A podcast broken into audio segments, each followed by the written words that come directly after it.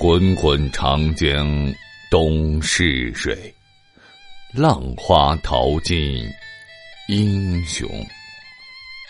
中华民族数千年的文明史，如雄风，携带着岁月的尘埃和先人们的铿锵行迹，绵延而来。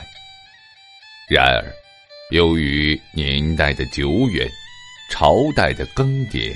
加上人为的篡改或歪曲，中国的历史上留下了很多谜团，这些都极大的激发着人们探究历史细节的好奇心。敬请欣赏《中国历史真相》，播讲人绝唱歌，欢迎您继续收听。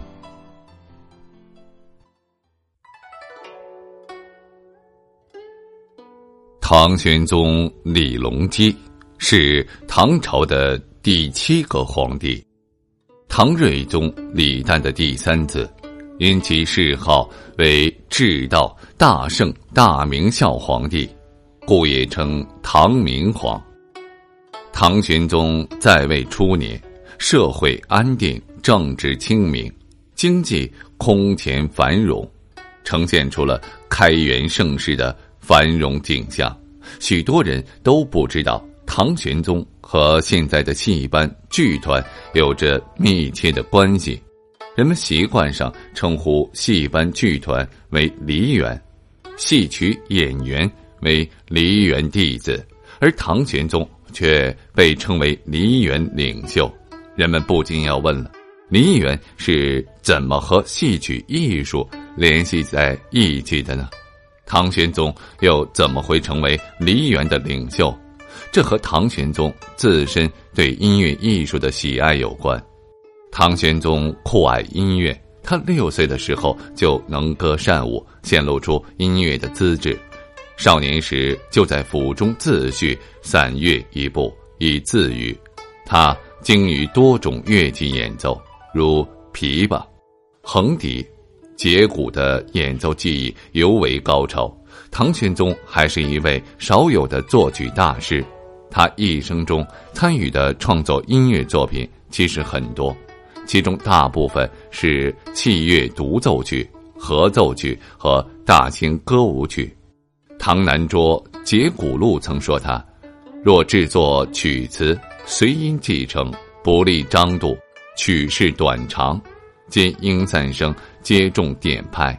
唐玄宗前期，大唐经济繁荣，文化昌盛，许多外国的使臣、学者、商人纷纷汇集长安。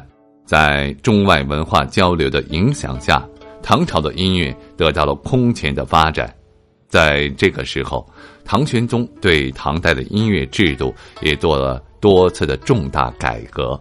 调整了原九部乐、十部乐为作，立部记，促进了音乐艺术的发展与提高。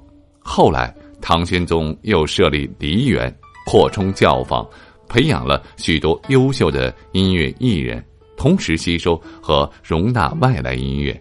对此，史料上有相关的记载，《旧唐书》记载，玄宗于听政之下，教太常乐工子弟三百人。为丝竹之系，号为皇帝弟子，又云梨园弟子。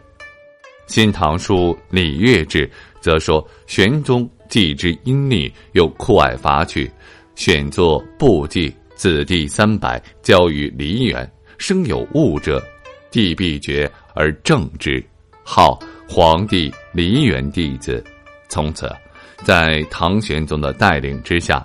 梨园成了唐代一个重要的艺术活动中心，于是后人们习惯上就称呼戏班剧团为梨园，戏曲演员为梨园弟子，而唐玄宗也因此被称为梨园领袖。对于梨园的性质，《辞海》中认为是唐玄宗时教练宫廷歌舞艺人的地方。中国大百科全书《戏曲曲艺》中则说，唐玄宗时宫廷内专门训练乐工的机构，主要职责是训练器乐演奏的人员。要是您去戏院、剧团看戏的话，可千万别忘了这位梨园领袖唐玄宗。